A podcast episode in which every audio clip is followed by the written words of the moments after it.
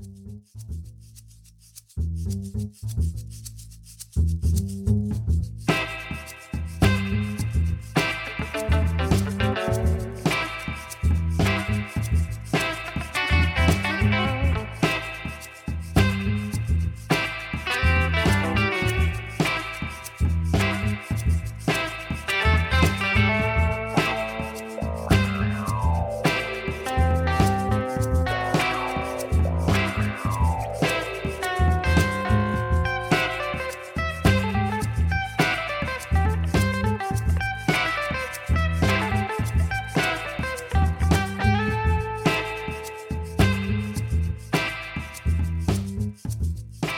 Bonjour à toutes et à tous, vous écoutez Damoclès, le podcast consacré aux questions de défense et de relations internationales. Nous sommes le mercredi 27 novembre 2019 et nous enregistrons notre épisode numéro 16, si ma mémoire ne me fait pas défaut, consacré à la défense sol-air.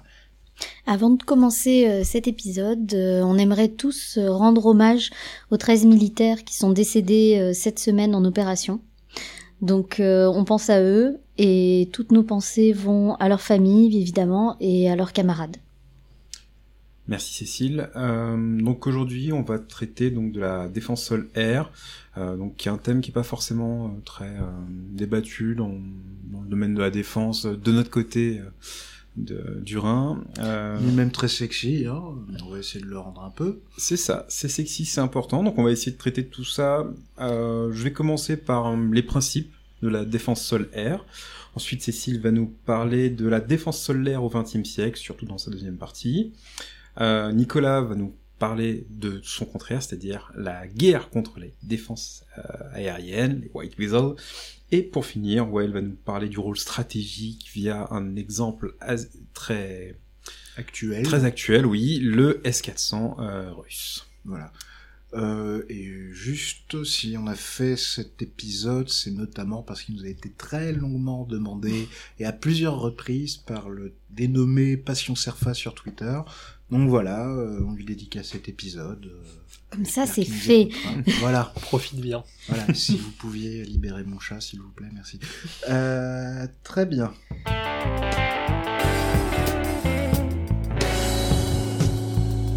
On attaque le premier signal faible qui nous vient de Libye, où euh, depuis la fin fin novembre, on a quand même deux drones euh, qui ont été abattus au-dessus de la Libye, donc un, Predator, euh, un MQ-9 Predator américain, euh, et juste avant un Predator italien cette fois-ci qui a été euh, qui a été abattu. Alors ça peut paraître bête, mais David Cianzotti du blog The Aviationist met en avant une thèse. Alors il a rien pour la prouver pour l'instant, mais comme quoi ces drones auraient été abattus avec euh, l'aide euh, de l'entreprise de mercenariat russe Wagner, qui aurait deux trois équipements euh, spécialisés dans le détournement des signaux GPS et qui sont justement faits pour détourner ou brouiller le guidage d'un drone. Donc on savait qu'il y avait des cas de brouillage en Scandinavie, en mer Noire, mais pour la première fois, potentiellement, du matériel sera abattu du fait de ces technologies.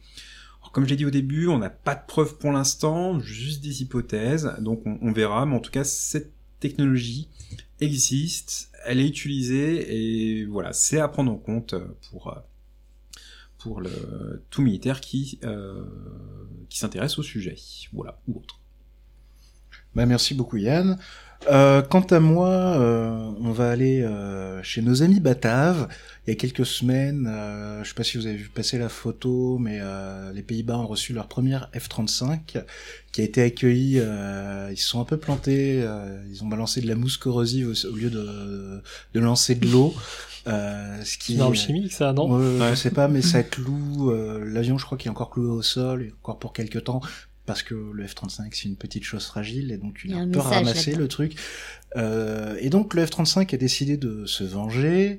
Euh, il y a eu une remontée là depuis quelques quelques temps du, du taux du dollar face à l'euro, ce qui fait que le programme d'achat des F-35 euh, néerlandais bah, a augmenté d'environ 158 millions d'euros ce qui est pas mal quand même. Ça fait plus ou moins de, un peu moins de, de, de, de, le prix de deux avions. Ils avaient en plus décidé d'en reprendre neuf autres.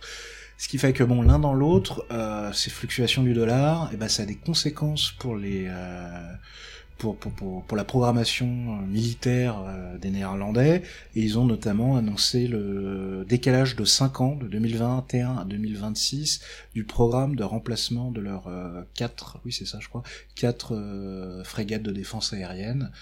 Euh, ce qui quand même montre que euh, quand on achète euh, hors de l'Union européenne, ben on s'expose à un truc qui est tout bête, mais c'est la, la, fluctuation des taux.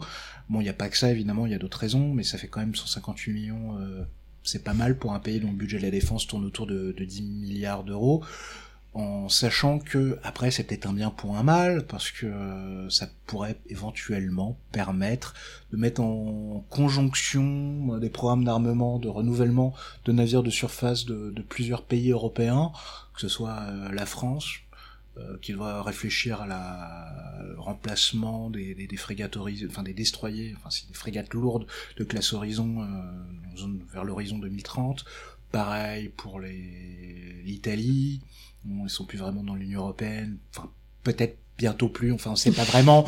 Mais les Britanniques avec, les types, avec les, types 45. Ils ont déjà leur idée. Ouais. Voilà, ils ont déjà leur idée là-dessus. Donc voilà, c'est il y a voilà comme quoi euh, ça peut euh, avoir certaines implications un peu euh, un peu compliquées quand on achète en dollars. C'est une histoire belge une fois, non? C'est juste rien à voir. Et on avait dit que t'arrêtais avec ton accent belge parce qu'on va se faire frapper par José Forentin. Déjà. arrête. Voilà, mais voilà. Bon, après, je simplifie. pendant le Black Friday. Puis voilà, j'en parle pendant une minute, deux minutes. Je simplifie à, outrance l'article. On mettra un lien euh, dans la description avec euh, cette news là. Voilà. Ok. Euh, moi, je voulais vous parler. Je, je, traverse carrément. Je passe sur un autre continent. Euh, et sur un sujet totalement différent, je voulais vous parler de Chien Robot Spot de la compagnie Boston Dynamics. Alors je sais pas si certains d'entre vous euh, ont déjà vu ces images, probablement parce qu'elles circulent pas mal sur internet. Et qu'elles sont absolument terrifiantes. Et que c'est terrifiant. C'est alors ceux qui ont vu Black Mirror verront tout à fait de quoi je parle. Ces espèces de chiens robots, donc c'est ça, ça, consiste en gros à une plateforme à quatre pattes, hein, mmh. mais euh, effectivement qui a un aspect assez terrifiant. Et donc ils sont déjà commercialisés, ils sont utilisés par certaines forces armées dans un contexte militaire. Par contre, euh, ce qui est intéressant, c'est que là, c'est les forces de police du Massachusetts qui euh, ont émis le souhait de, s'en servir, qui ont déjà réalisé quelques tests. Alors s'en servir pourquoi? C'est pas très clair. A priori, ça pourrait servir effectivement à du, ça peut être du, ça va du déminage à euh, chercher des renseignements dans certaines zones un peu sensibles où c'est compliqué d'envoyer les forces de l'ordre. Bref, c'est très flou. Voilà. Alors j'ai entendu un gendarme mobile m'expliquer que les chiens avaient une vertu apaisante sur euh, le délinquant. Alors non. Voilà. Donc euh, c'est effectivement un des problèmes. Euh, pour des, raisons différentes, évidemment. Voilà, il y a deux problèmes qui sont soulevés qui paraissent peut-être évidents, mais ça aurait été bien de se les poser avant de, de, de, commencer à, à, les mettre en place. c'est d'abord d'un point de vue légal. Euh, une intervention comme ça d'un robot, il euh, n'y a pas de cadre légal, la, loi n'est pas forcément adaptée à ça, donc il y a toute une réflexion à avoir euh, de ce côté-là. Ne serait-ce qu'un point de vue de la responsabilité civile. D'un point de vue de responsabilité civile et pénale, s'il y a un blessé parce que le robot a déconné, qui est responsable. Et puis pour l'aspect terrifiant tout simplement aussi euh, auprès des populations est-ce que est-ce que c'est enfin force de l'ordre c'est quand même bon protéger servir non? Bon il y a quand même euh, voilà il y a un côté dystopique si et le euh... dire Sarah Connor. Non s'il exige tes lunettes ta veste et tes, tes Santiago tu fais comment? Qu'est-ce qu'il y a en foot quatre Santiago c'est pas évident à fournir déjà. Terminator en fait allez. bref voilà donc simplement euh, être attentif parce que ce qui se passe au niveau des, des, innovations euh, militaires, bah, il faut y penser aussi au niveau intérieur. C'est pas les mêmes questions, c'est pas les mêmes, euh, les mêmes adaptations à avoir au niveau légal et éthique. Et euh, souvent, il y a un peu cette tendance à acheter d'abord et à réfléchir ensuite comment on peut s'en servir et si on peut s'en servir. Comme la reconnaissance faciale en France, ça a été évoqué par le ministère de l'Intérieur en France, sur un modèle chinois qui est tout à fait un modèle sur lequel il faudrait tendre. Alors. On désapprouve elle. Bien évidemment, c'était du sarcasme. Voilà pour euh, mon petit signal faible. Bah, merci Cécile. Eh ben, moi, je vais vous faire retraverser la planète et on va aller dans ce beau pays qui est le Yémen. Alors le 12 novembre, le ministre de la Santé euh, yéménite a déclaré euh, une urgence absolue contre euh, les maladies infectieuses qui ont augmenté dans le pays, donc en particulier la dengue et le paludisme, qui sont deux maladies vectorielles. Donc les maladies vectorielles ce sont des maladies qui sont transmises par un vecteur, donc comme leur nom l'indique. Et dans le cas présent, c'est aucun. Et là, le vecteur, c'est un moustique, donc une petite bébête ailée qui pique et qui est pour bouffer, hein, c'est juste pour se nourrir évidemment, il y est pour rien. Mais malheureusement en se nourrissant, il transmet. Nous ne sommes pas payés par le lobby des moustiques. Du tout. Tenons à... Donc, euh, le ministre de la Santé a annoncé la mise en place d'un plan de réponse d'urgence, donc de lutte contre euh, contre les moustiques, de délivrance de traitement dans les zones touchées, donc en particulier le gouvernorat d'Odeida, qui est sur la côte ouest, donc euh, qui est au niveau du Yémen et au niveau de la d'une côte maritime, donc particulièrement propice au développement de, de, de moustiques parce que c'est une zone humide. Et donc, euh, donc faut quand même s'intéresser un petit peu à ce qu'il a dit. Donc, il a parlé dans son dans sa déclaration de 116 522 cas confirmés de paludisme sur l'année 2019, donc euh, en novembre, hein, l'année même pas encore finie, euh, et plus de 500 000 cas suspects. Alors, ça paraît pas énorme. Pourtant, si on compare avec les chiffres de, de, de 2017, en 2017, c'était 114 000 cas suspects sur le pays pour seulement 30 000 cas confirmés. Là, on a largement, euh, on a quasiment quadruplé le nombre de cas euh, confirmés, ce qui est énorme. Euh, alors la, différence est très très grosse. On peut noter que cette annonce n'a pas forcément été reprise en écho par l'OMS, par des pays occidentaux, ce qui est plutôt, alors ce qui d'un côté est surprenant, mais en fait ne l'est pas tant que ça parce que comme c'est un pays qui est en guerre, il y a la surveillance des maladies infectieuses dans le pays est relativement difficile et l'OMS manque vraiment de ressources sur place. Donc en fait, l'OMS ne sait pas exactement où en est l'état de la transmission du palu dans le, dans le pays. Donc en soi, le chiffre est pas totalement absurde. On sait que les guerres ont tendance à augmenter ce, type de, transmission. Faut quand même le relativiser. Hein. Il est possible que le, gouvernement euh, yéménite ait un peu exagéré le nombre de cas réels, mais bon, c'est à peu près sûr que ça a pu augmenter depuis 2017. Donc comme je disais, bah, c'est voilà, c'est une conséquence euh, logique d'un État en guerre. Euh, qui dit guerre dit baisse de l'infrastructure de santé. Qui dit baisse de l'infrastructure de santé dit augmentation des maladies, en particulier des maladies infectieuses, puisqu'il n'y a plus de, de, moyens de lutte. donc on avait, on en parle régulièrement d'Ebola en RDC, donc qui a tendance à rester en foyer dans les zones conflictuelles. mais c'est aussi le cas des maladies vectorielles le, par exemple au niveau de la frontière entre l'Afghanistan et le Pakistan, qui est une zone euh, très instable et avec beaucoup de, passages d'un pays à l'autre, c'est euh, la dernière poche de, transmission du palu euh, en Afghanistan. Voilà, donc ça c'est pour un petit signal faible sur, sur le Yémen. Et puis, bah, puisqu'on en a fini, Well, qu'est-ce qu'on va boire?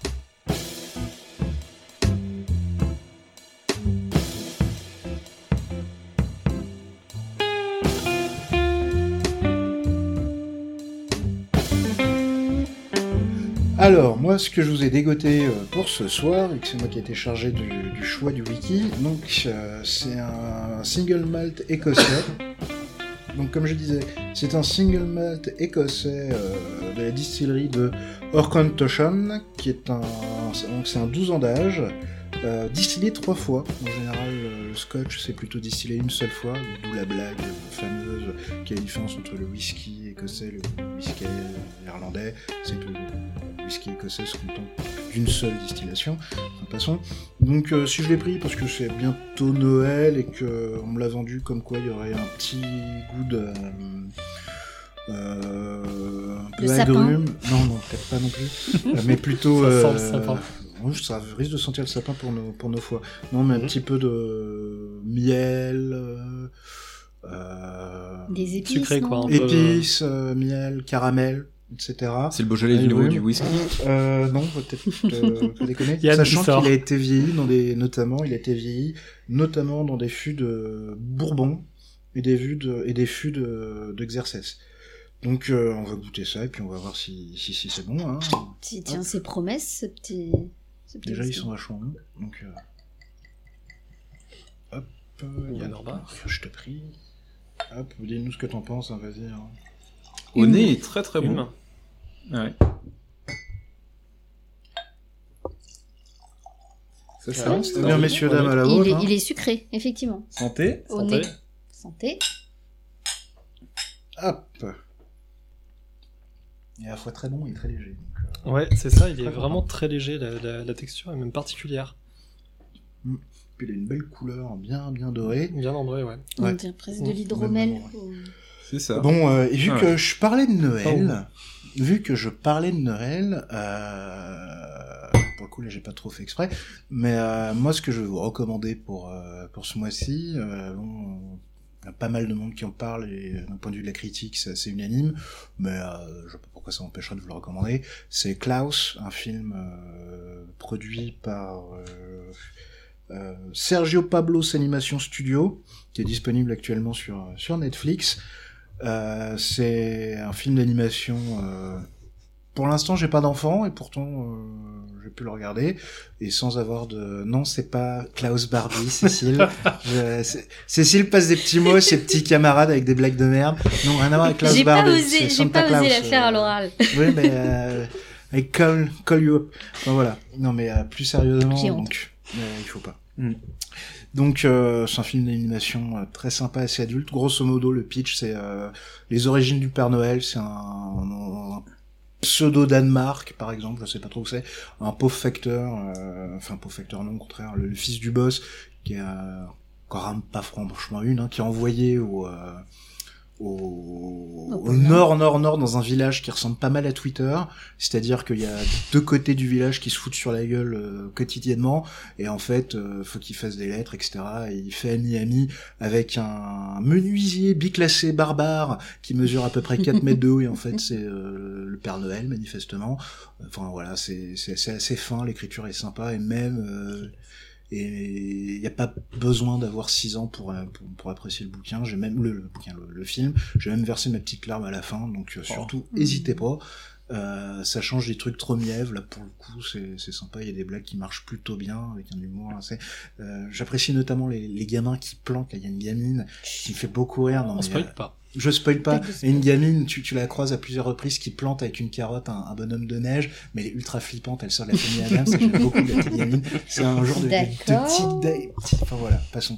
Voilà, c'est très sympa. Et un autre truc très rapide, j'ai découvert samedi dernier en première partie d'un concert, une jeune chanteuse britannique, je crois, qui vient de Brighton, qui s'appelle Céleste, une chanteuse de soul qui a une voix absolument sublime. Donc euh, on va essayer d'un d'insérer un petit extrait sonore là maintenant. I smell the cinnamon. How could depend? Expect me to defend myself when you ain't there. Now his hands are in my hair. His whispers in my head. That's it, I'm broken.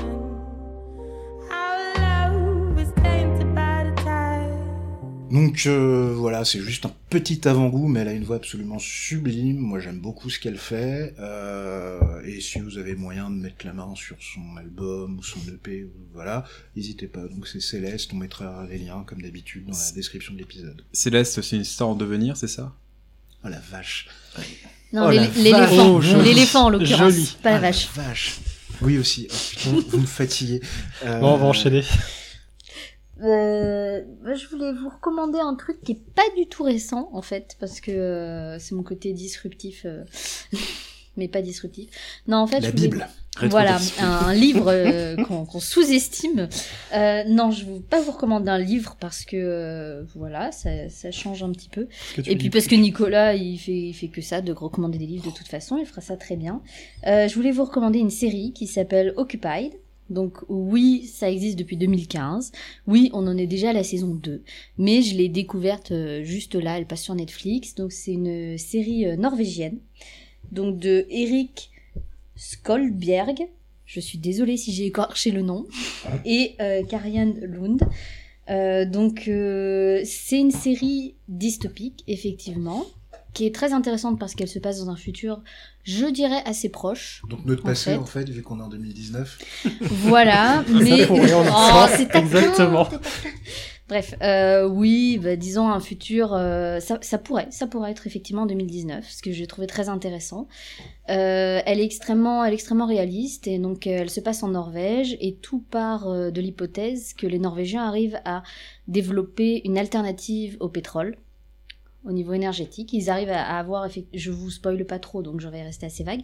Ils arrivent à développer une alternative et donc ils décident de couper euh, leur raffinerie et pipeline. Sauf qu'en faisant ça, ils à la coupent. riche idée. Voilà. Il décide, euh, enfin le gouvernement en place décide donc de, de couper, euh, de couper donc ces ce, tout, tout, tout, ce qui est attrait à sa, à sa production de pétrole. Sauf qu'en faisant ça, voilà, il coupe aussi pour l'Europe. Et c'est là que les ennuis commencent, parce que les Européens, eux, une Union européenne qui est, on va dire, assez moribonde d'ailleurs dans, dans cette série, enfin voilà. Un, monde où l'OTAN a disparu. Euh, oui, c'est vrai, il faut préciser. L'OTAN a disparu. Retrait unilatéral des États-Unis. Tu veux dire qu'il est en état de mort cérébrale oh. Ah, il est vraiment mort. voilà, ça sent le sapin, comme on dit, pour l'OTAN. Euh, et, donc, et donc, du coup, euh, c'est donc la réaction de l'Union européenne est de se tourner vers la Russie pour euh, forcer la main on va dire de manière assez militaire en fait à la Norvège pour qu'il euh, on va dire rallume qu'il rallume le gaz. et surtout les, et les pipelines euh, vers l'Europe. Il y a, des pipelines, euh, l'Europe s'allie à la Russie. Ta série, ça devrait plaire à deux trois personnes sur Twitter. Hein, non, mais euh, c'est assez intéressant parce qu'évidemment la, la, situation la situation dégénère. Évidemment, les Russes font pas forcément ce que l'Union européenne attendait. Euh, ça déborde un petit peu. Ils ont Bon, voilà, c'est pas, pas. Ce n'est pas tout noir, tout blanc. C'est ce qui est intéressant. C'est pas euh, les gentils, les méchants. ça a des ça, comment dire, ça a des forts relents sur les thèmes liés à l'occupation aussi. Ça rappelle un petit peu certaines problématiques euh, de la Seconde Guerre mondiale. Enfin bref, il y a plein de choses intéressantes. Les acteurs sont très bons. Et donc voilà, je recommande. Et est-ce que la France envoie un SNLE On n'a pas tellement le bon rôle. La France a un rôle de merde. Euh, bon. On est un peu les fouteurs de merde, je veux pas dire, mais voilà. Bon, parlant de fouteurs de merde. c'est une fiction en fait Wait. En 2015, ouais. voilà. Bon, en parlant de fouteurs de merde, on va parler de. non, mais c'est vrai. Euh, de... Yann n'est pas content. Non, oui, c'est pas content du tout. De Jack Ryan, saison 2 sur Prime Video. Oh boy. c'est de la merde. Voilà, voilà bon, alors. Euh, pas vu, j'ai boycotté. Non, alors, alors, ça va peut-être. on n'en a pas vu, donc justement, faites-nous un, un, pitch du machin, allez-y. Alors, euh, va, va peut-être spoiler, donc on va peut-être vous mettre. Euh, arrêtez d'écouter l'épisode à partir de maintenant et référez-vous à la description. À la description. Euh, description de l'épisode. Si vous voulez pas vous faire spoiler, bah, à toi l'honneur, hein, c'est toi qui as mis de, ça sur le tapis. Hein. Bon, alors, euh, les méchants russes vendent des armes aux méchants vénézuéliens avec un dictateur façon Maduro. C'est même pas des armes en fait. Mais euh, au début, on sait pas. Oui, enfin, on va. Non, mais tu vas pas nous faire. Euh, non, non, mais tu vas pas nous faire. voilà. Un résumé comme ça, on y est demain. Non, euh, donc en, gros, les Américains euh, veulent délivrer le Venezuela d'une affreuse dictature. ils y arrivent en plus. Et ils y arrivent. Pourtant, Amérique du Sud, États-Unis, c'est pas tellement leur terrain de jeu. juste un truc, si le président Reyes avait écouté notre podcast, et eh ben, il aurait pas laissé un hélicoptère avec cinq pigus dedans aller lui casser la gueule dans son pauvre palais présidentiel. je dis ça, je dis rien. C'est juste que c'est juste absurde. Il y a tellement de trucs absurdes dans Non, mais c'est le quand, quand on connaît euh, l'univers de Tom Clancy, euh, Jack Ryan, etc. C'est On, on, peut on peut être que déçu par cette série où en fait les, personnages sont d'un plat, mais d'un plat, sans aucune originalité. Durant toute la série, je me disais non mais il va y avoir un retournement, c'est pas possible. Le fait d'avoir fait de James Greer un musulman, c'était déjà pas mal, mais ça date de la première saison. Voilà. Oui, mais c'est, ça sert pas le propos. Là, même, pas, même pas sur ça. Où, en fait, on se dit bon, il y a eu 24 heures chrono, il y a eu Homeland, euh, il y a eu The Americans, les Américains savent faire des séries avec des personnages complexes. Il y a eu le bureau des légendes. Homeland euh, complexe, euh, je suis pas, d'accord. Hein. Ouais, ouais, bah il y a eu Strike Homeland, Back. c'est de la merde.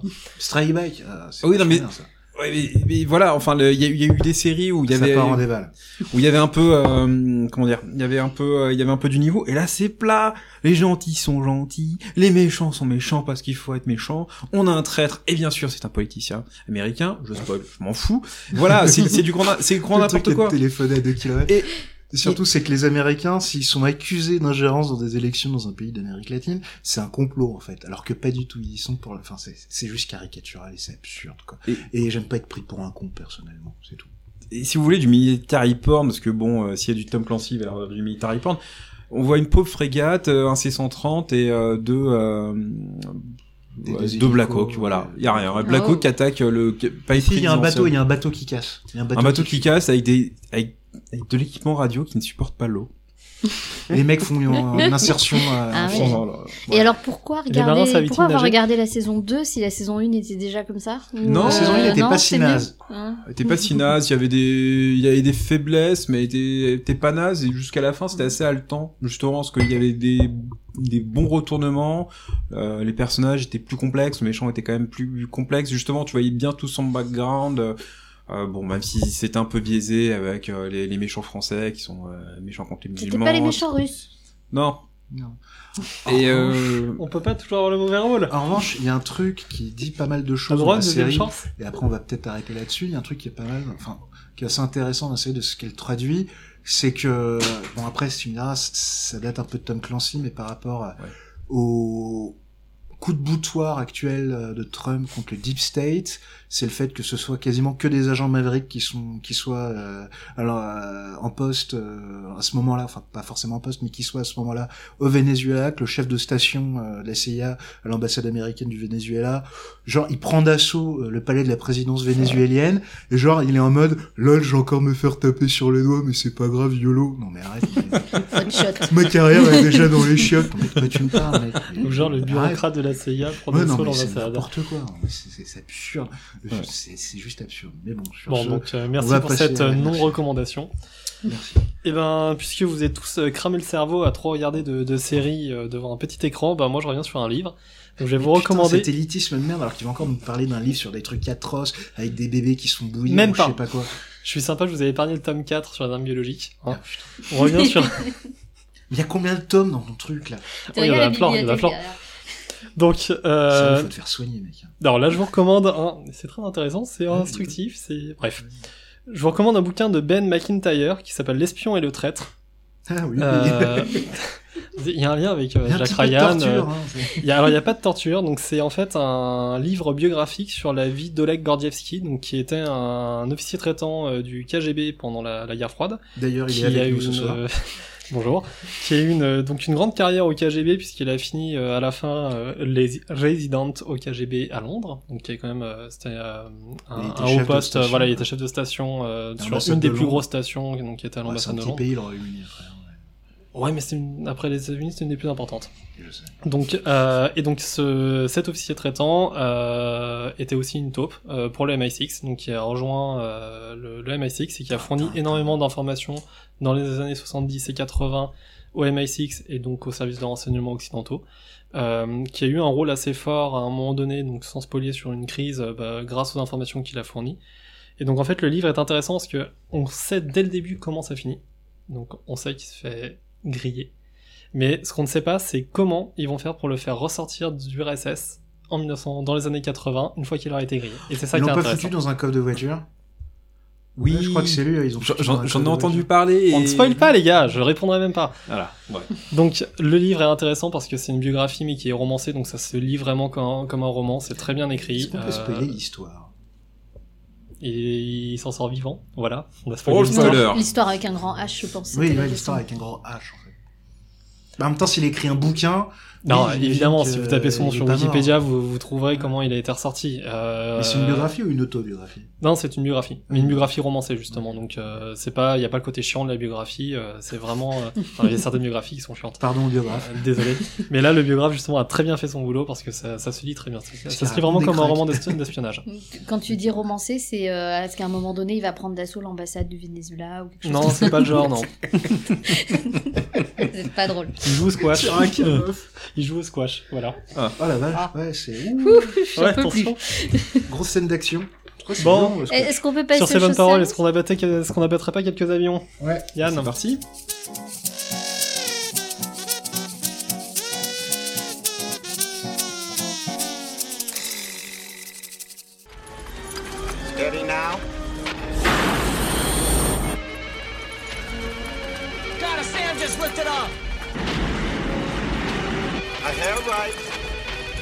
Hold it. Come on, do it, do it. Donc on va voir ensemble les principes de base d'un système de défense aérien et je vous préviens tout de suite que l'on parlera beaucoup de systèmes de l'ex-URSS et de la Russie moderne. Le béotien me demandera tout de suite pourquoi je lui départ de missiles. Et je lui répondrai que le pays de Vlad et de Tatou est celui qui a poussé le plus loin la notion de DCA, euh, défense contre avion, ou de DSA, de défense sol-air. Arrêtez, mais soyez sérieux, enfin. Oui, oh. ce groupe a, voilà. Alors ceux qui sont nés après, après 2000, euh, bah, ils font des recherches sur le clip en particulier. Alors, donc, euh, la DCA, la défense contre avion, euh, comme on disait dans notre jeunesse. Alors, pourquoi Car cela correspondait à l'esprit purement défensif de l'URSS de l'après-guerre, euh, et en plus ils avaient d'excellents techniciens pour tout ce qui est fusée. Je rappellerai que le premier homme dans l'espace, c'était un soviétique. Alors purement défensif, euh, il y a deux trois anciennes républiques socialistes qui auraient deux trois choses à dire là-dessus, mais bon, hein, je à la base, mettre de tes à la base, à la base. Et donc, euh, le principe est de d'offrir aux forces terrestres une protection contre toutes les menaces venant des airs. Des airs, que ce soit l'avion de reconnaissance qui tente d'observer les mouvements ou du bombardier qui cherche à détruire l'usine du coin. Cela implique d'avoir des moyens pour identifier rapidement les engins volants et pouvoir les détruire ou les faire fuir dans le pire des cas. Le principe est exactement le même de nos jours, mais en bien plus complexe. Nous sommes passés du simple canon hâtivement bricolé pour tirer vers le ciel vers un ensemble de moyens cohérents comprenant missiles, lanceurs, radars, moyens de communication, canons autotractés et simple manpad pour Man Portable Air Defense. C'est le petit missile qu'on met sur l'épaule, on tire et puis euh, l'avion il tombe. Alors, un système de très schématisé. Très schématisé. Un système de défense aérienne terrestre se doit d'être mobile, complémentaire, redondant et surtout connecté. Mobile, car les bulles de protection se doivent d'accompagner les forces afin d'assurer une protection optimale. On va retrouver les manpads dans les unités d'infanterie classiques, ainsi que les véhicules SHORAD, pour Short Range Air Defense. Comme le nom l'indique, il s'agit de véhicules assurant la bulle la plus petite d'un rayon d'une dizaine de kilomètres euh, via des missiles à guidage infrarouge ou des canons, le plus souvent à guidage radar. Ces derniers ont leur propre dénomination, les SPAG pour Self-Propelled Anti-Aircraft Gun. L'un des plus connus est le ZSU 23-4 Shilka russe, et, eh oui, et ces terribles canons de 23 mm pouvant détruire tout hélicoptère passant à proximité ou avion d'appui un peu, un peu trop téméraire. Puis ça nettoie pas mal contre les piétons, il paraît. De temps en temps, ça peut être efficace. Le Shilka est depuis remplacé par des véhicules à chenilles ou à roues emportant canons et missiles les SPAC sont tombés en désuétude dans les pays de l'OTAN qui n'en faisaient pas un grand usage, mais l'apparition récente des drones armés et autres chicom bricolés a relancé l'intérêt pour ce type d'armement. C'est quoi un chicom Bon, c'est une fusée, bon, c'est euh, c'est un truc bricolé, un explosif bricolé qui est tiré sur les camps. En Afghanistan, euh, c'était l'une des plus grosses menaces contre les ah, les, les camps. Une roquette euh, artisanale, quoi. C'est ça. Alors, euh, donc la Russie continue à construire différents véhicules et les adapte aux nouvelles menaces euh, actuelles. Alors, les Shorad ont aussi pour tâche de protéger les SAM de moyenne et longue portée, comme les Book M et surtout la famille S300, S400. Alors SAM pour Sol Air Missile. C'est ça. Et pas celui qui conduit euh, quand on a trop bu. Euh, ces systèmes mettent en œuvre des missiles ayant des portées allant de 50 à 200 km, voire plus. L'acquisition et le guidage se font via des radars, euh, permettant ainsi de contrôler un volume très, très important de l'espace aérien. Cette portée est forcément limitée du fait de l'horizon et des obstacles naturels. Genre les montagnes. C'est ça. À cela s'ajoute le fait que les ondes radars sont détectables, trahissant donc la position de la batterie.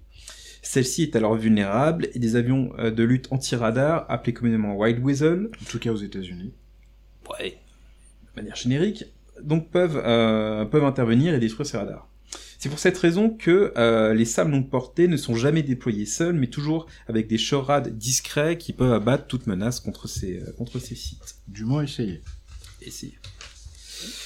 Alors, j'ai employé le terme de batterie ou de système, car ces dispositifs disposent de plusieurs véhicules.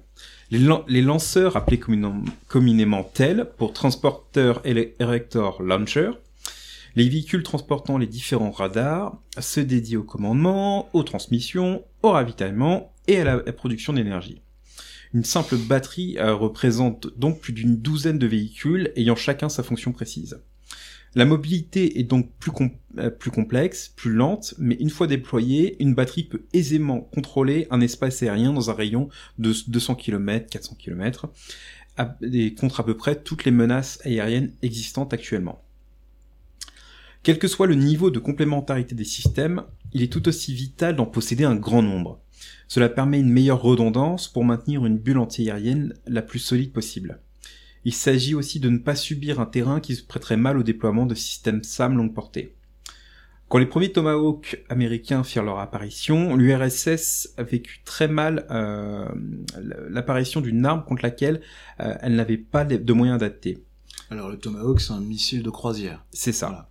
Premier missile de croisière euh, longue portée, moderne. À cela s'ajouteraient des coups faramineux pour réussir à protéger tous les points stratégiques d'un si vaste pays. N'oublions pas aussi la masse de missiles auxquels systèmes seraient, euh, devraient affronter. Un seul SSGN Ohio, donc c'est un, sous-marin qui lance euh, plein de missiles, euh, peut tirer jusqu'à 130 Tomahawk, auxquels s'ajoute leur équivalent largué par des appareils de l'US Air Force, ainsi que toute une série de leurs, et donc ces batteries antiaériennes se retrouveraient rapidement en difficulté. Je vais maintenant aborder le dernier point et pourtant un des plus cruciaux, un des plus cruciaux, l'identification-transmission. Il est aisé de tirer sur un avion, mais il est plus complexe de savoir si c'est sur un ennemi, un allié ou un avion civil passant au-dessus d'une zone de guerre. Ukraine. Jamais dit ça. Dans le cadre d'un conflit de haute intensité, les communications se doivent de se faire de manière discrète, plus le plus parcimonieusement possible, afin d'éviter de dévoiler ses actions et que des oreilles indiscrètes puissent euh, un peu trop se renseigner. Si le brouillage adverse vient à s'en mêler, cela peut rapidement dégénérer en, un tir fratricide. Un dernier point, il est toujours difficile, la toujours, toujours difficile coordination entre les forces terrestres et aériennes. Ces derniers n'ayant qu'une seule crainte, que les petits camarades au sol ne fassent pas la différence entre un F-18 capitaliste et un MiG-29 de la Rodina. Ça date un peu ta chronique quand même. Hein. ben non, le président Reagan est un très bon président. Euh, cette méfiance est assez générale dans les forces armées mondiales, ce qui aboutit le plus souvent au fait que tous les lanceurs les plus efficaces et plus longue portée sont sous les ordres de l'armée de l'air. Il en est ainsi en Russie, aux États-Unis et en France. Au caillou, tu sais. Non, non, mais, non, mais laisse, laisse. Non, non, mais vraiment. Par exemple, en France, l'armée de terre se contente de Mistral, euh, voire de canons à 20 mm à guidage manuel. Vive la modernité. Les Crotal et autres Aster 30, Mamba, étant du domaine de l'armée de l'air. Pour conclure cette longue liste à l'après-vert, les moyens de défense antiaérienne sont complexes à mettre en œuvre, mais sont redoutables si on leur attribue les moyens et surtout les doctrines nécessaires. Face à des l'entraînement aussi. Ouais, toujours. Et l'entretien. Ukraine. Euh, face à des scénarios de plus en plus complexes, les SAM continuent de dicter la conduite des opérations, mais je laisse à mes petits camarades vous donner plus de détails. Et en post-scription, un grand merci au blog Red Samovar pour toutes ces données.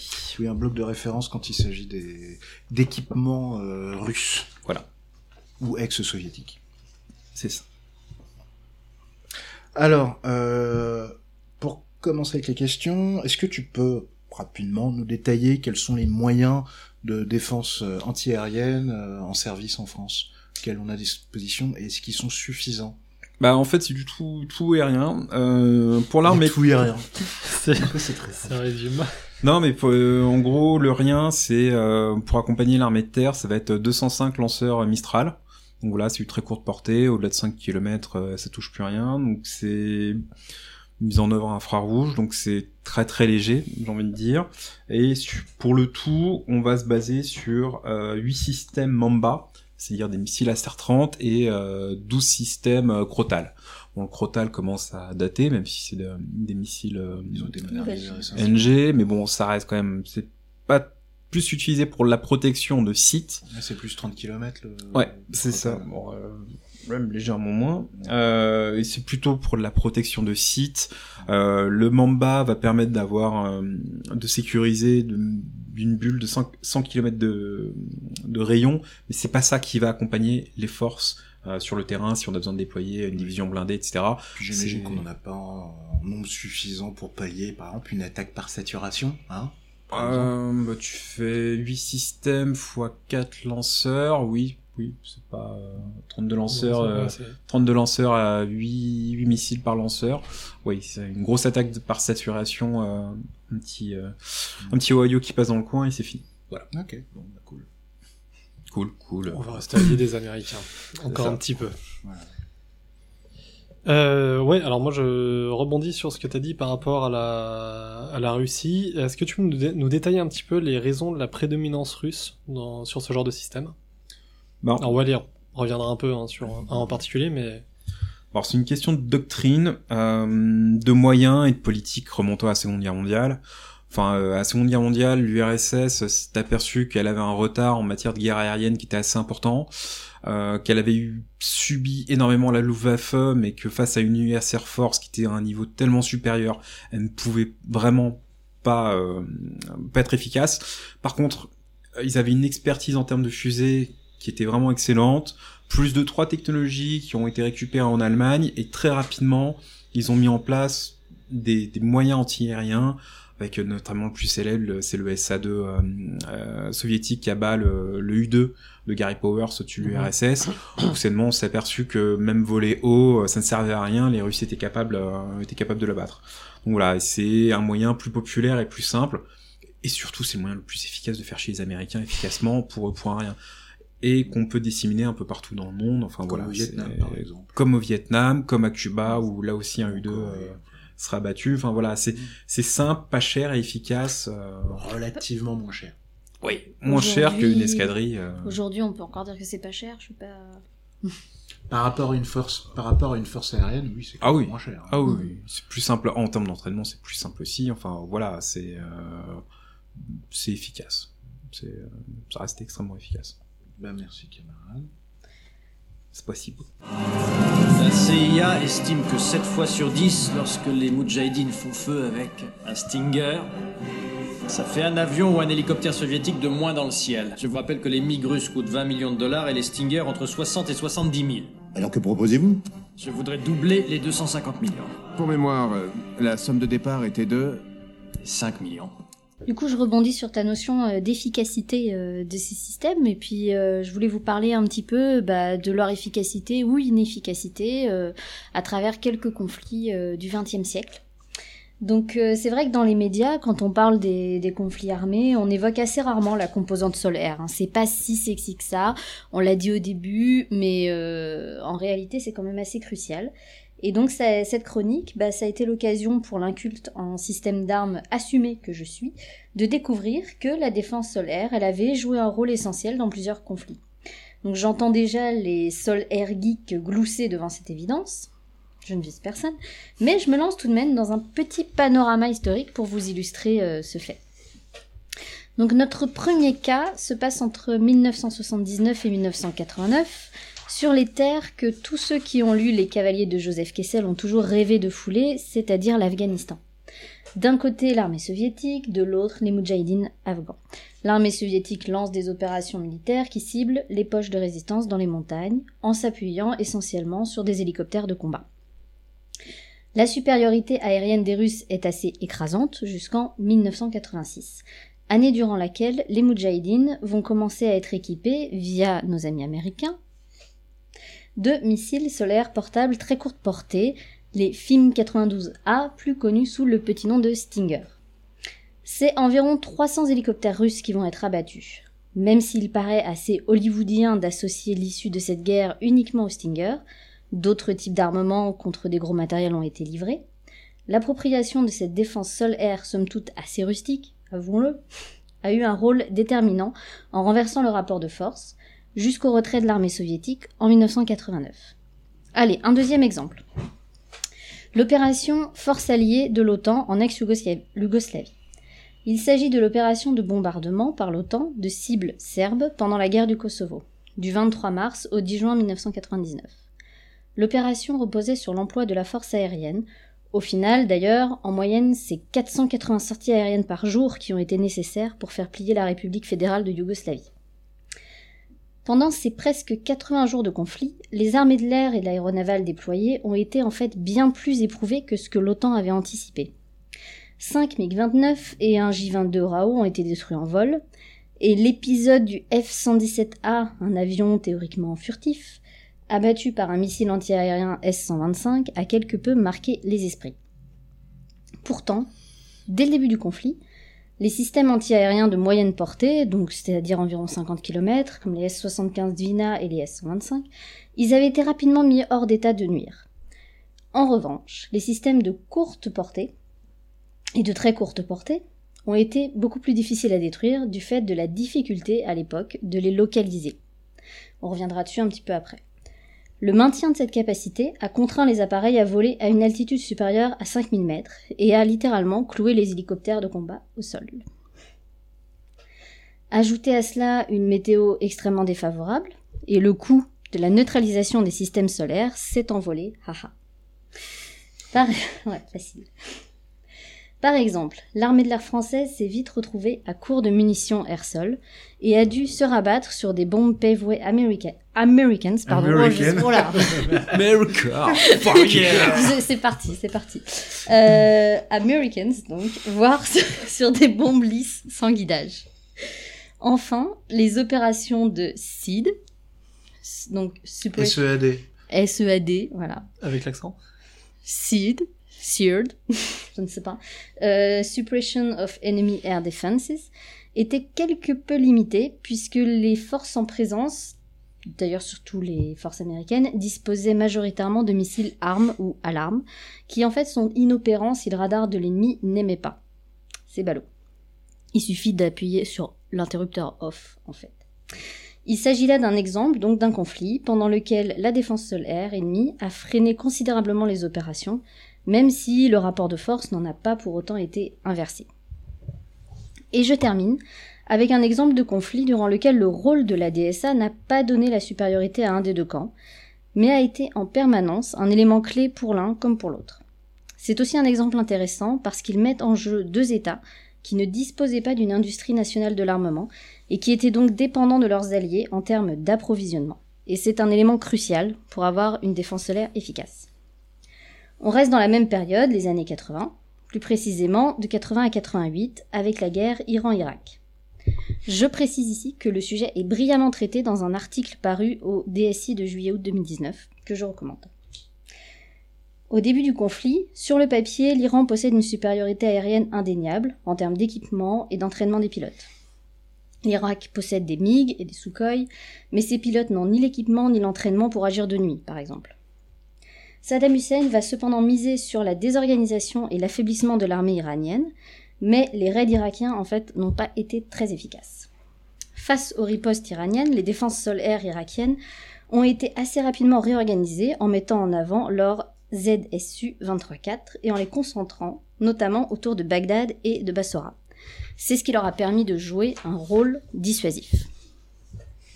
D'autant plus que les missions SEAD, donc SID, n'ont pas pu être menées efficacement par l'armée iranienne, pour tout un tas de raisons. À l'issue du conflit, c'est environ 60% des appareils iraniens qui avaient été descendus par la DSA irakienne quand même. Côté Irak, donc, on misait plutôt sur l'aspect dissuasif de la DSA. Côté Iran, en revanche, malgré les faiblesses de l'armée de l'air et côté approvisionnement, l'Iran était aussi très isolé sur le plan international, plusieurs raids aériens stratégiques ont été menés avec succès, débordant littéralement la DSA irakienne. En avril 1980, avec l'opération H3, ou encore en juin de la même année, avec le raid par Israël contre Ozirak, pendant lequel la DSA irakienne s'est révélée totalement inefficace. Ozirak, c'était une centrale nucléaire en Irak. Exactement. A l'inverse, la DSA iranienne, bien qu'en pénurie chronique d'approvisionnement, comme je l'ai dit, n'a été que peu malmenée par l'Irak. Bref, d'un côté une DSA irakienne concentrée sur des cibles stratégiques, mais au final pas très efficace, versus une DSA iranienne très peu mise à mal par une armée de l'air irakienne peu efficace. La DSA a joué un rôle constant, mais sans vraiment faire pencher la balance d'un côté ou de l'autre. Et il s'agit là d'un bon exemple de conflit dans lequel la suprématie aérienne n'est en fait détenue par personne. C'est peut-être en partie pour ça que le conflit a duré 8 ans. 8 années très sanglantes. Exactement. Et qui s'est soldé d'ailleurs par un retour aux Statu quo. frontières euh, statu quo, voilà, qui avait été négocié. Voilà, je voulais juste illustrer dans cette chronique d'une part le rôle clé qu'une DSA pouvait jouer dans un conflit, mais aussi quels pouvaient être euh, ses facteurs limitants, comme l'approvisionnement. Et à l'heure de toutes les avancées technologiques, mais aussi à l'heure où la suprématie aérienne dans les conflits futurs est quand même un peu remise en cause. On en parlera. Voilà. Euh, l'emploi optimal de toutes les possibilités offertes par le solaire me semble plus que jamais d'actualité. Ben merci beaucoup Cécile pour ce petit euh, rappel historique pour parler euh, d'un conflit qui est plus proche de nous, qui pour le coup n'est plus du XXe siècle mais du XXIe. Euh, quid de l'opération Armatan en Libye, qui a été une opération quasiment uniquement aérienne, même s'il y a eu quelques forces spéciales et quelques frappes depuis la mer, mais euh, c'était essentiellement une opération aérienne, et pour le coup il y a eu une supériorité euh, totale, je crois, de la au profit des forces françaises et de ses alliés. Ah, effectivement, là, euh, bon, de, de, mon point de vue, l'opération Armatan, donc c'était en 2011, pour rappeler, euh, en fait, c'est tout simplement soldé par la destruction des, de, de la DSA euh, libyenne. Avec assez rapide, ça a été le premier volet, les, premières opérations menées, avec euh, immédiatement, euh, alors presque par saturation, enfin immédiatement un ciblage de, de, tout ce qui est, de tous les nœuds stratégiques de la DSA, que ce soit les stations radars, que ce soit. Souviens, les États-Unis qui avaient tiré une salve de plus d'une centaine de missiles, je crois. Exactement, oui. Par saturation, c'est ça, c'est-à-dire que c'était, c'est comme on en parlait un petit peu tout à l'heure Hein, euh, c'est une des limites euh, de la DSA, et donc c'est vraiment des, centaines de, de, missiles qui sont envoyés simultanément, euh, un travail de renseignement efficace aussi, mm. qui est quand même une des clés pour neutraliser, pour neutraliser la défense solaire, mm. et, et, je pense que ça a été le point clé dans, dans l'opération Armatan même si la France avait dépêché deux rafales à Benghazi, avant même que, les que la DSA n'ait été neutralisée par les Américains, si je me souviens bien. Mm. Mm. Ce qui fait que euh, l'armée de l'air française était allée chatouiller Kadhafi alors qu'elle était quand même relativement exposée, même si bon, la, la, DCA euh, de la Libye de l'époque n'était pas oui, très terrifiant. C'était pas non ah, plus, effectivement. pas up to date. C'est pas non plus voilà celle des États-Unis ou de, de, la Russie actuellement, par exemple. Ouais. ne parlons pas de celle des États-Unis. Euh, Pardon. Pour revenir sur, sur l'Irak, euh, tu dis que la défense sol-air irakienne était, plus, était plutôt correcte, en tout cas contre l'Iran. Euh, du coup, comment ça se fait que l'Irak était incapable de maîtriser la supériorité aérienne US par deux fois? Eh ben, je dirais que c'est un peu les mêmes mécanismes que dans que pour Armatan, en fait, que ce soit avec l'opération Tempête du désert en 91 ou en 2003, euh, à chaque fois c'était par saturation complète de, de la défense solaire, c'est-à-dire que euh, bah euh, je, je, regarde mes notes. Pour Tempête du désert, il y avait quand même euh, eu plus de 100 000 sorties aériennes au total, plus de 2000 avions. effectivement, bon, il y a eu 44 avions, 44 appareils qui ont été perdus, mais c'est pas grand-chose par rapport au chiffre total. Et donc, c'était complètement saturé. Enfin, sur les vidéos sur CNN qui montraient justement les bateaux qui tiraient. Ah oui, c'était un flux continu, euh, effectivement. Et en 2003, donc c'était euh, la, doctrine choc et effroi. Enfin, c'était pareil, c'était frappé avec une telle quantité. Alors là, j'avais pareil, j'avais noté quelques chiffres, mais en une nuit, euh, il y a eu plus de 1000 1000 missiles qui, qui ont été qui ont été balancés. Et effectivement, sur Bagdad, c'était sur plusieurs sites en même temps. C'est vraiment l'idée de saturation. En fait, voilà, mais c'est juste, c'est un truc qu'il faut se mettre en tête, c'est que un pays A, par exemple l'Irak, qui veut se protéger contre l'Iran, va se mettre en place sa défense sol-air, mais contre un pays qui a les moyens des États-Unis, juste tu peux avoir la défense solaire que tu veux, tu vas te faire rouler dessus quoi qu'il arrive. Ah, c'est euh, le, nombre euh, l'emporte, euh, va l'emporter au final. Vous me le parce qu'il y a la dissuasion nucléaire justement, donc on va éviter. Mais euh, je reprends un petit wiki, s'il te plaît. Et puis, il faut bien penser qu'en 91, on a une armée de l'air, enfin toutes les forces armées euh, de l'OTAN étaient faites pour aller euh, détruire les défenses antiaériennes soviétiques, qui étaient bien plus euh, bien plus tenaces et euh, bien plus nombreuses que euh, que ce que pouvait aligner l'Irak à l'époque.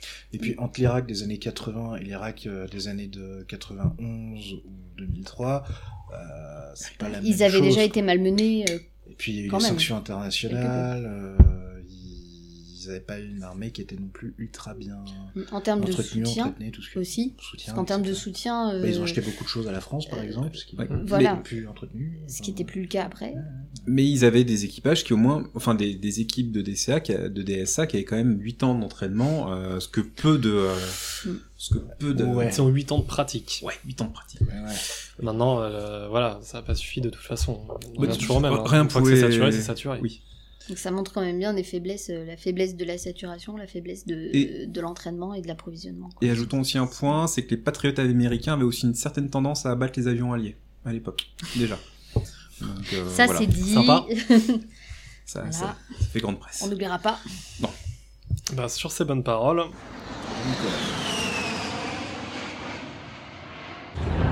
Technically, these don't exist. I actually tried to kill this program a couple of times. They've gone through a, an initial round of testing, and they have excellent radar defeat.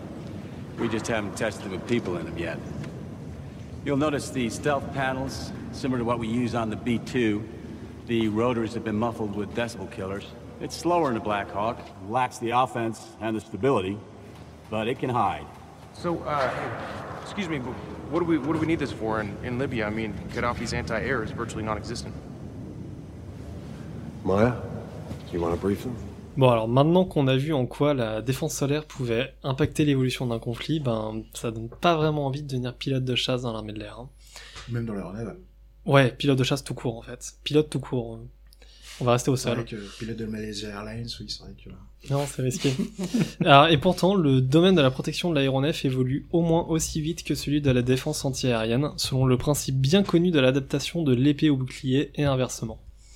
Alors concrètement, qu'est-ce qu'on peut faire contre la DCA ou la défense solaire? Eh bien en fait, pas mal de choses. On va donc essayer de structurer un petit peu tout ça. Alors déjà, la première chose, si on ne veut pas se faire accrocher par la défense antiaérienne adverse, c'est tout simplement de la détruire avant d'arriver, avant l'opération. Et donc le moyen le plus simple, ben c'est le missile balistique, dont la portée permettrait de taper le système de défense avant que les, aéronefs n'arrivent sur zone. C'est un peu le rôle que pourraient remplir les missiles balistiques de théâtre, euh, donc conventionnels, hein, pas nucléaires évidemment. Alors à défaut de ce type d'équipement, qui est pas forcément fréquent dans, la plupart des armées, une frappe air-sol pourrait faire l'affaire, mais là on se heurte au problème de devoir approcher un avion assez près du système pour le détruire. On le rappelle, le système Patriot américain a une portée, on va dire, d'environ 70 à 200 km. Euh, L'Aster euh, français du, système français, donc entre 30 et 120 km euh, en fonction de, de, la variante du système utilisé contre des avions. Et le S-400 russe, eh ben, jusqu'à 400 km, en théorie en tout cas. Donc autant dire que là on peut pas vraiment arriver avec un avion de chasse et larguer quelques bombes sur, le, sur la défense solaire euh, sans, se faire, euh, sans se faire tirer comme un lapin avant. Euh, alors du coup, on peut se rabattre sur le missile de croisière pour, faire ça. Donc le Scalp EG, qui équipe entre autres les rafales de, l'armée de l'air, euh, lui a jusqu'à 400 km de portée, ce qui pourrait neutraliser euh, en théorie n'importe quel système de défense sol-air, y compris le S-400, en vue d'une pénétration des lignes par l'air. Mais là, on va encore, comme Cécile l'avait souligné, on va le rappeler encore une fois de plus, le renseignement, c'est la base de tout, et donc encore faut-il savoir sur quoi tirer. Sur les lanceurs, sur les systèmes de détection, sur le poste de commandement, où sont-ils? Et puis, comment on fait contre des systèmes moins élaborés, comme les manpats? Euh, Est-ce qu'on les shoot avec un scalp? Oui, parce qu'un scalp, c'est quelque chose comme 900 000 ou 1 million d'euros. Voilà, c'est pas donné. Donc, pour abattre un gus, euh, c'est moyen. Et une tonne, oui. Puis, on en a pas tout le tour du ventre. Euh, c'est ça. Donc, comme c'est pas si facile, on va arriver au deuxième point. Si on ne peut pas frapper à l'avance le système solaire, comment pouvons-nous nous en débarrasser durant, durant la mission? Alors, la plupart du temps, l'avion est détecté par un système radar ou par l'émission d'ondes radiofréquences. Une fois que l'aéronef sera détecté par le système de défense antiaérienne, il va y avoir émission de la munition pour l'abattre. Il peut s'agir de, missiles, donc à guidage infrarouge ou électromagnétique, mais aussi de simples obus antiaériens tirés par un canon, euh, donc un canon antiaérien. la première chose qui peut protéger le pilote, c'est l'alerte, avec plusieurs détecteurs qui lui permettent de connaître en temps réel son statut dans l'air. Un système de détection radar lui permettra de savoir s'il a été détecté par le système de défense. Un système de détection de départ de missile lui permettra de savoir s'il a été accroché euh, par un missile euh, qui aurait été tiré du sol. Et donc si ça arrive, la première chose à faire pourrait être l'évitement. Mais c'est relativement peu efficace contre un missile à guidage euh, infrarouge. Donc guidage infrarouge, euh, on le rappelle, c'est un guidage contre, euh, dirigé contre la chaleur, donc qui va reconnaître, enfin détecter la chaleur du, du réacteur de, de, l'avion. Tu peux être un F-35 ou un F-22 ou ce que tu veux, ça change bah, Tu peux couper les gaz, non? Oui, la bonne idée. Oui, mais tu tombes. Ouais, surtout quand t'es en F-35. surtout quand t'es en F-35, je pense qu'il n'y a pas beaucoup de portance. Donc, il n'y a pas assez de surface.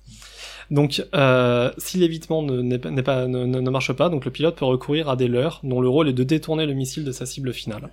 Il s'agit le plus souvent de dispositifs en aluminium incandescents, euh, lâchés à l'arrière de l'avion dans toutes les directions, qui vont émettre plus de rayonnement infrarouge que l'avion lui-même, et donc détourner le missile de sa trajectoire. Donc c'est relativement efficace, euh, mais c'est pas non plus parfait, et il peut arriver que le missile parvienne quand même à son but.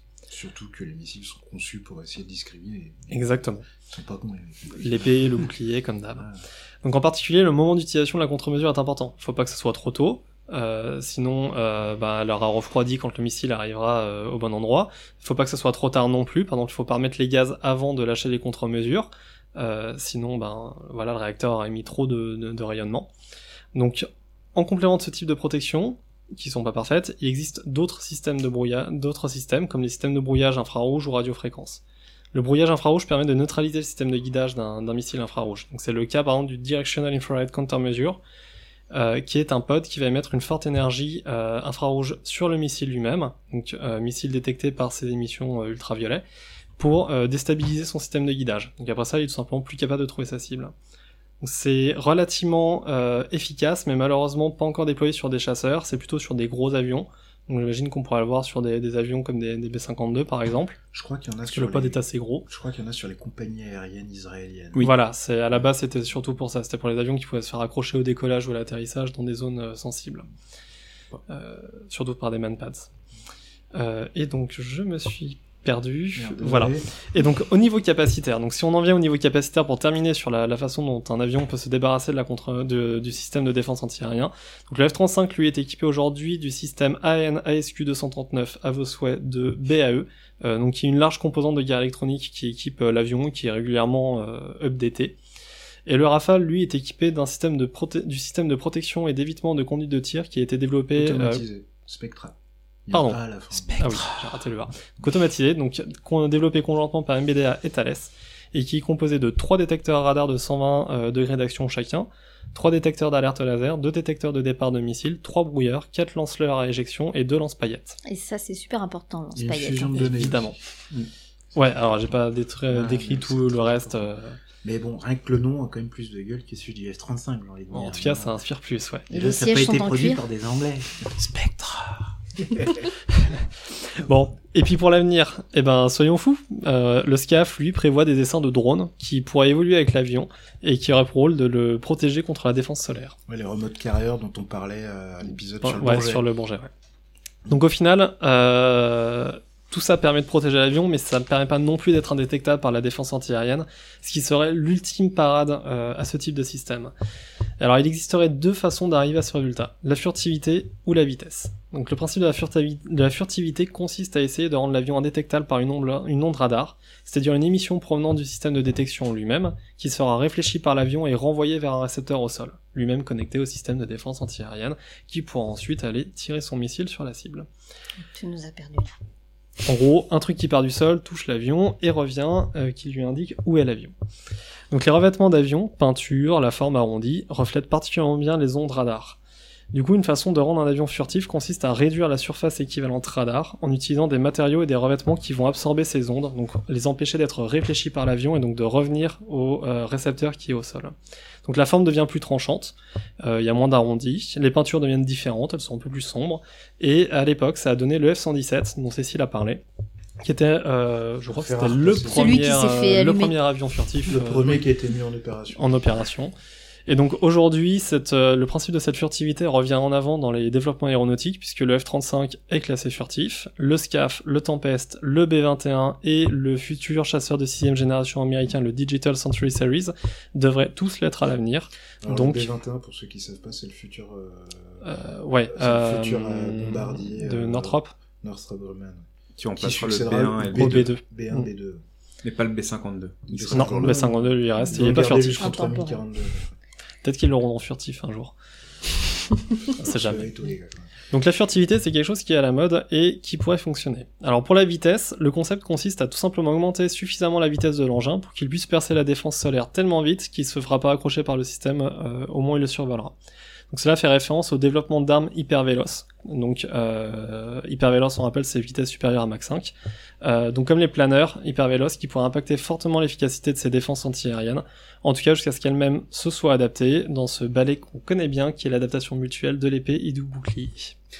C'est beau ce que tu dis. Très très beau. Et juste pour repartir sur la furtivité, euh, il y a des boîtes comme par exemple l'allemand Hensoldt qui a fait la démonstration, enfin qui dit avoir fait la démonstration de l'efficacité d'un système radar passif qui permettrait en fait par une soustraction de savoir plus ou moins où se situe un avion furtif. Mm. Donc voilà, ça continue à évoluer, que c'est très très bien. Le bouclier. Qui... De mettre beaucoup de pognon là-dedans, mais que si au final, cinq ans plus tard, voilà, donc il euh, faut faire des choix. Exactement. Puis les, les, Russes et les Chinois prétendent avoir aussi mis au point des, des systèmes radars permettant de détecter euh, efficacement les, les, appareils furtifs. En sachant que la furtivité rend pas invisible, elle rend juste plus discret. Elle réduit la surface équivalente radar pour euh, genre tu crois que c'est une mouette. Bon, une mouette qui a un Mach 2, mais une mouette. Voilà. Une mouette sous, sous crack, c'est tout. ça arrive. Hein, écoute. Bon, puisqu'on est dans le futur et tout ça. voilà, je parler. Moi, je, je, voudrais revenir sur ce que tu as dit sur les, sur les drones. Tu as parlé de dessin de drones. Ouais, j'aime bien les trucs qui font un peu peur, un peu euh, Black Mirror, encore une fois. Euh, oh. comme, Est-ce que c'est vraiment réaliste à court terme? Je sais, c'est un terme piégeux. Et euh, est-ce que... Euh, bon, ça, ça c'est peut-être un sujet de discussion en soi, mais euh, est-ce qu'on pourrait se défendre contre des drones en termes de défense sol-air de la même manière contre les avions? C'est surtout la, première partie de ma question qui m'intéresse. Ouais. Alors la défense contre les drones, on va le garder pour la fin. C'est un objet de conclusion.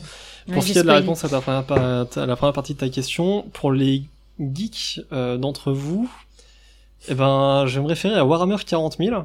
Oula. Je sais, pas si vous... je sais pas si vous vous souvenez euh, de l'armée Tau. Dans l'armée Tau, il y avait un vaisseau qui était accompagné de ces drones autour et qui avait justement cette tâche de se faire accrocher. C'était le Hammerhead, je me souviens plus. J'ai un doute sur le nom. Enfin bref, donc c'est exactement ce principe-là. Alors la question de savoir si à court terme c'est réaliste ou pas, euh, tout dépend comment on définit court terme. Dans un à deux ans, non. Euh, dans dix ans, peut-être déjà un peu plus. Voilà, c'est difficile à déterminer parce que il y a des projets, clairement. Il y a des projets, voilà.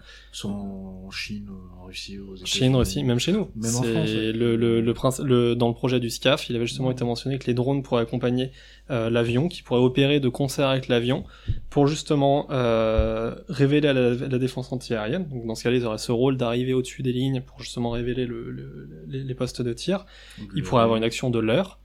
Euh, il pourrait avoir de voilà de d'attaque contre la défense antiaérienne, de brouillage. Donc là, le drone est vraiment, enfin l'essaim autour de l'avion est vraiment là pour euh, pour le protéger.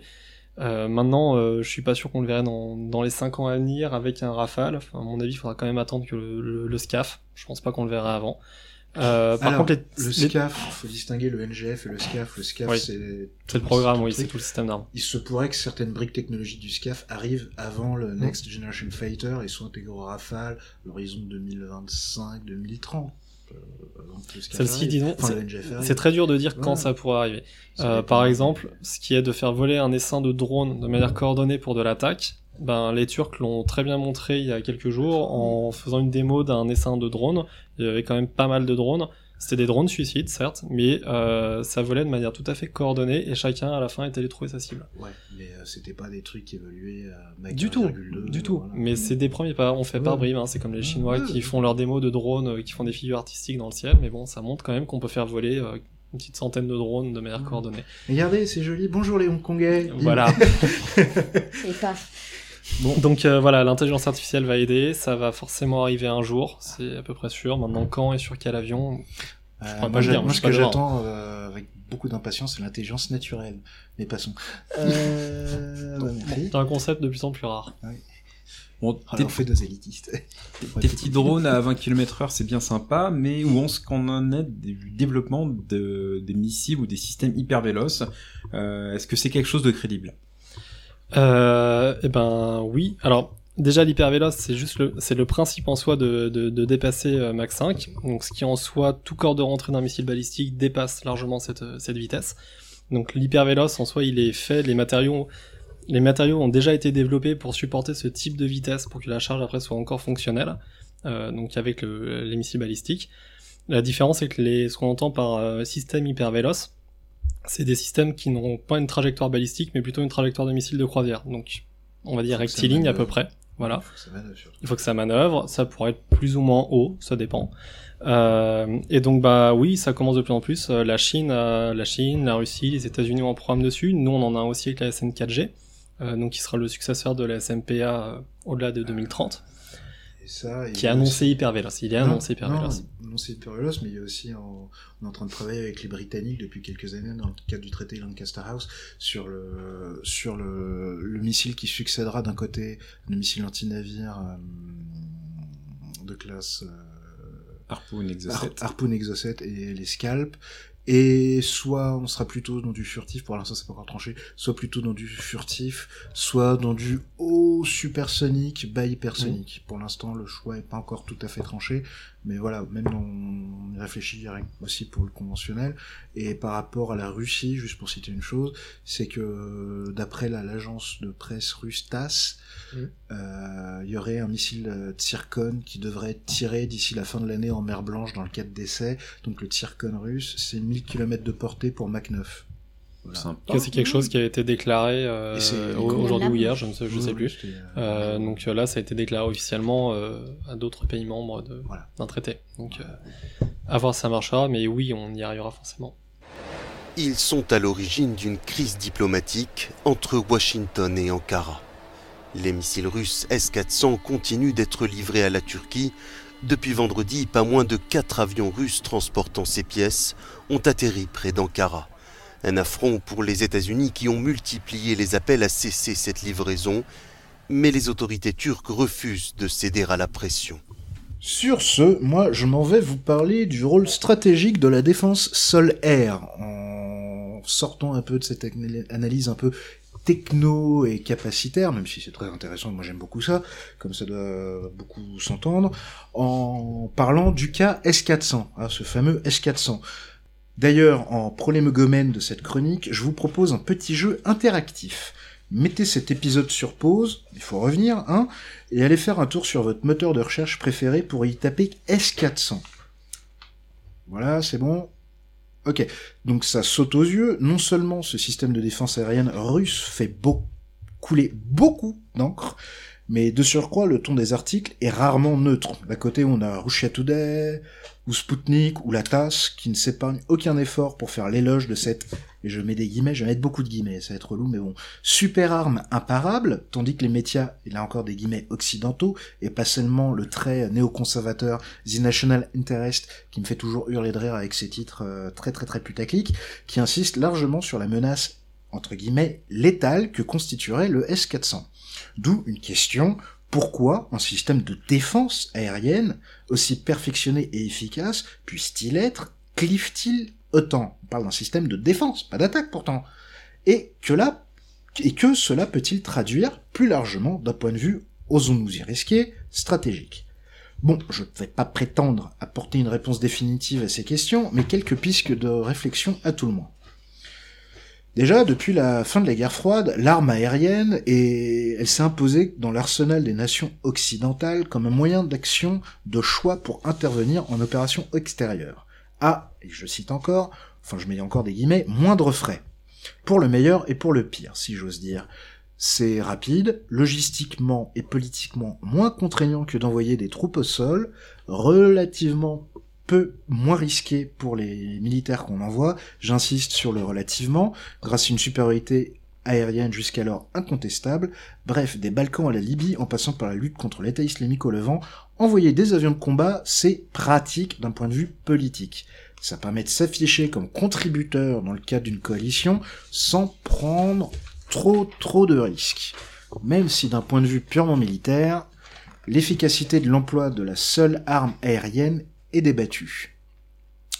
Non, ce qui nous intéresse, c'est qu'en réaction, parce que oui, les acteurs du concert des nations ne sont pas passifs, ils s'adaptent, bah oui, ils ont un cerveau et aussi, de nombreux États ont pris bonne note de cette liberté d'action conférée par la supériorité aérienne et se disent de plus en plus qu'il serait quand même intéressant de gêner, voire contrer, si possible, hein, soyons fous, cette capacité euh, pour ne pas prêter le flanc à une compagne de bombardement en bonne et, bonne due forme et se faire pulvériser la face ce qui relève d'une certaine sagesse dans un monde incertain en pleine mutation, comme disent nos amis diplomates qui aiment bien les périphrases, au lieu de dire que c'est le bordel.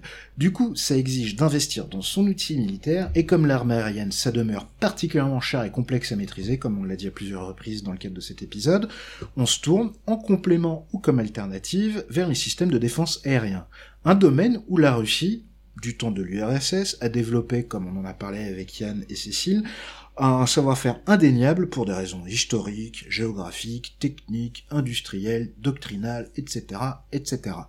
Et un savoir-faire sur lequel elle continue de capitaliser avec, et on y revient, le S400. Un S400 qui séduit beaucoup. Il n'est pas le seul système antiaérien d'origine russe, loin de là, mais on va se concentrer sur lui. Et il séduit y compris au sein de l'OTAN, comme en témoigne l'achat par la Turquie de cet équipement, ce qui n'est pas sans causer de menus problèmes au sein de l'Alliance Atlantique quant à la relation bilatérale de défense avec les États-Unis via notamment le F-35. On en a parlé dans, notre épisode en signal faible. Juste euh, pour info, euh, là il y a 2-3 jours, ça a été confirmé par des médias relativement sérieux, la Turquie a allumé pour la première fois ses S-400 euh, achetés à la Russie et les a testés notamment sur des F-16 et des F-4 de facture américaine. Donc ils vont abattre des F4 américains Voilà. Non, non, non, mais non, mais non, c'est pas, c'est pas ce que j'ai dit. Ils en ont, c'est juste qu'ils ont Oh, et puis merde. Enfin voilà, c'est un bon petit bras d'honneur à Donald Trump et à sa décision de suspendre la participation turque au programme F-35. Mais passons, fermons la parenthèse. Donc pourquoi cette opposition américaine au S-400 Comme on a vu avec la Turquie, il s'agit notamment de l'outil rêvé pour collecter euh, des données sur les avions et missiles qui évoluent dans les cieux qu'ils surveillent. D'autant plus qu'un système tel le S-400, pour être efficace, doit inscrire dans une architecture intégrée. Ce qui fait donc peser, à mon sens, un risque réel et certain sur la sécurité des informations relatives au système Made in USA, le F-35 fleuron de l'armée de l'air américaine par exemple, mais pas que d'ailleurs. D'un point de vue stratégique, le perfectionnement et la démocratisation des capacités de défense aérienne, eh bien mécaniquement, cela force l'arme aérienne à s'adapter dans la rhétorique euh, de l'épée du bouclier dont on a parlé à plusieurs reprises pour conserver son avantage. Donc euh, brouillage, leurrage, furtivité, nouvelles munitions, etc., etc. On en a déjà parlé longuement. Euh, tout est bon, ou presque, pour conserver cette sacro-sainte, entre guillemets, capacité à entrer en premier. Quitte à mener à une tentation de brandir cet argument de la furtivité pour marginaliser au sein du bloc occidental les États qui préfèrent ne pas faire le choix du F-35 présenté comme la parade ultime à ces systèmes. Suivez mon regard. Du point de vue de l'esthétique de la puissance, le système de défense aérienne a aussi cet avantage non négligeable d'être perçu comme un système défensif et non offensif. Quand bien même puisse-t-il être employé à des fins belliqueuses, mais passons. C'est quand même assez pratique d'un point de vue diplomatique de pas passer pour un agresseur, même si, voilà. Hein. Enfin, pour retourner un peu la perspective, hein, quand même, faut, faut le dire par un été intellectuel, les États-Unis bénéficient aussi largement de cet attrait pour la défense aérienne quand il s'agit de vendre des missiles patriotes ou des systèmes Aegis qui peuvent être montés sur bâton ou non, euh, pour des raisons, euh, un côté anti-balistique, mais aussi un côté anti-aérien très assumé. Donc voilà, ils sont pas tout seuls. la France aussi, par exemple, vend des, des systèmes anti-aériens euh, à des pays et d'autres. Bref, s'il est encore un peu trop simpliste, à mon sens, de faire du S400 la cause d'une recomposition des alliances des uns et des autres, ou encore une super arme imparable ou je ne sais quoi, il s'agit néanmoins d'un puissant catalyseur des tensions diplomatico-militaires, euh, tandis que la prolifération des systèmes de ce type, si elle venait à se concrétiser, pourrait contraindre les puissances occidentales à revoir leur manière de faire la guerre, en intégrant que la supériorité aérienne à laquelle elles sont habituées depuis une trentaine d'années n'est plus acquise. Voilà, voilà. Merci, Merci. Je, je, rajouterais juste un, un petit point. Ce qui, ce qui fait peur, en fait, surtout avec euh, le pays de l'OTAN, avec le S-400, c'est que techniquement, avec sa portée, il peut abattre les démultiplicateurs de puissance que sont les avions ravitailleurs, les AWACS et autres. Euh, et c'est ça, en fait, qui fait très très peur. C'est qu'une fois si on supprime tous les ravitailleurs et avions l'OTAN et avions AWACS, euh, l'aviation de l'OTAN se retrouve aveugle et sans moyen de se projeter. Et c'est ça qui est vraiment très très dangereux. En effet, merci. Euh, alors, comme tu l'as dit, le, le, S-400 et globalement les, les systèmes de défense antiaériens euh, russes sont très présents dans la sphère médiatique. Euh, alors que ceux des Américains, que ce soit le Patriot ou le système AIS, euh, beaucoup moins. On entend beaucoup moins parler. Est-ce qu'il y a une raison technique, une raison d'efficacité ou euh, autre chose qui pourrait expliquer cette différence, on va dire, de couverture d'influence? Euh, alors, le Patriot américain, par exemple, on a beaucoup parlé pendant la, la guerre du Golfe euh, de 91, quand il s'agissait de faire la, la chasse au, au scud, euh, au scud irakien qui, qui menaçait, de, de qui menaçait euh, Israël ou, ou l'Arabie Saoudite. Voilà. Euh, donc après, c'est une question de cycle. Euh, le Patriot, c'est un système qui est plus ancien. On en parle de temps en temps quand il s'agit, par exemple, quand par exemple il y a des patriotes qui sont déployés euh, en Pologne, ça, ça emmerde les Russes. Euh, je peux se comprendre, et on en parle. Non, non, on en parle.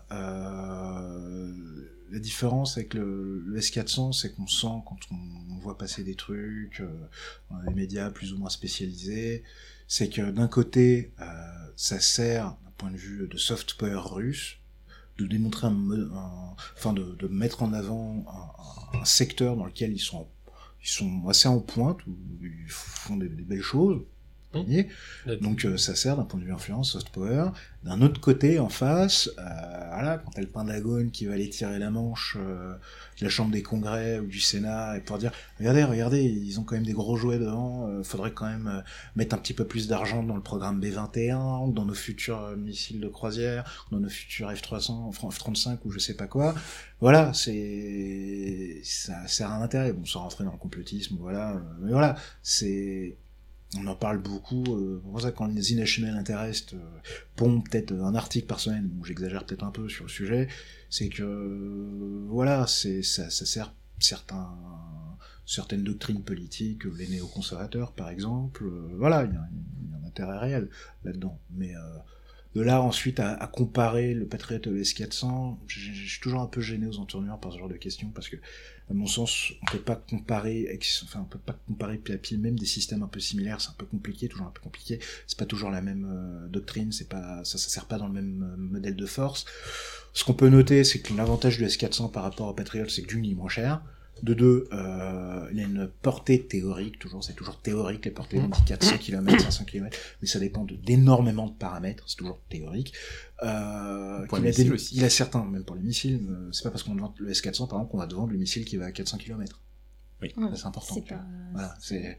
pas dire, ouais, non, toi, je te fais pas trop confiance, t'en prends celui qui va 2 km et puis, euh, qu'est-ce que Non, mais voilà, mais plus sérieusement, euh, l'avantage du S400, c'est qu'il est moins cher. Euh, ah, merci le rouble, hein, euh, qui c'est un système de, de missile à tir vertical, contrairement au Patriot qui a une couverture de 120 degrés par batterie de missile. Par radar. Euh, par radar aussi. Le, le S400, c'est une couverture à 360 mmh. degrés, donc c'est un poil plus efficient. T'as pas à recalibrer ton machin, il y a te, que les mecs qui vont passer par derrière pour taper ta raffinerie, par exemple. Oh. voilà, donc euh, voilà, c'est pour une réponse un peu globale, un peu longue, désolé à cette question qui est un poil complexe, désolé. Je, je, vais, je vais juste ouais. rebondir un peu dessus, en mmh. fait, parce que c'est la question que je me posais, elle, elle est liée. C'est euh, donc là, tu as beaucoup parlé du S400, on en a parlé, etc., comme euh, aussi comme comme outil un peu euh, d'influence en fait euh, russe, comme un enjeu presque diplomatique. ça donne un peu l'impression que avant c'était pas forcément aussi intéressant ou pas aussi crucial. Donc est-ce que c'est c'est une impression? Et juste peut-être finir à ton avis, voilà, comme, comme arme d'influence, euh, le S400, euh, ça se positionne comment? Mais il se positionne plutôt bien pour la Russie parce qu'ils ont un truc qui est, qui est pas mal et qui marche. Après, il n'a pas été tant vendu que ça, le S400. À l'heure actuelle, en client vraiment ferme, définitif, qui ont été livrés, il y a la Chine, la Biélorussie, je crois. Euh, ils ont eu en don la, bon, la Biélorussie, c'est plus ou moins la Russie, hein, c'est dans le nom. Euh, euh, Turquie, Chine, Biélorussie, euh, quoi d'autre comme pays? Il y a l'Égypte qui serait éventuellement intéressée. L'Inde. L'Inde, l'Inde qui est intéressée, qui veut en acheter, qui est en train de régler les questions de financement, mais qui les a pas encore réussi. L'Arabie Saoudite qui a signé un truc en 2017, je crois, mais qui n'a toujours pas commencé à être livré parce que les Américains font ultra pression là-dessus.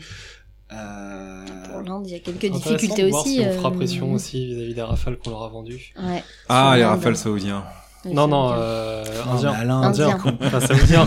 si les rafales saoudiens, ils Arrête, existent. arrête avec ça. Yann. Non mais, non mais, Tu te fais du mal. pour répondre rapidement, euh, après les, c'est, c'est une énorme, c'est- les Russes sont d'énormes trolls avec ce truc-là. Il y avait, je crois que c'était le ministre, je sais plus si c'était Lavrov, enfin, quel ministre russe, qui disait aux Américains, si vous avez besoin, on peut vous vendre du S400. Enfin, c'est pour dire le truc, quoi, le niveau de trollage. Mais euh, oui, c'est une arme, euh, c'est une arme d'influence. Si tu arrives, euh, par exemple, le fait d'avoir vendu le S400 à la, à la Turquie, c'est un coup de maître. Enfin, c'est, Mm. Ça fout un beau bordel. Quoi. ça fout un bon bordel dans l'alliance atlantique, dans la, la relation bilatérale euh, des États-Unis avec la Turquie, de l'Europe avec la Turquie, parce que la moitié de l'Europe est dotée du F-35. Ça, d'un point de vue industriel, ça fout un bordel monstrueux.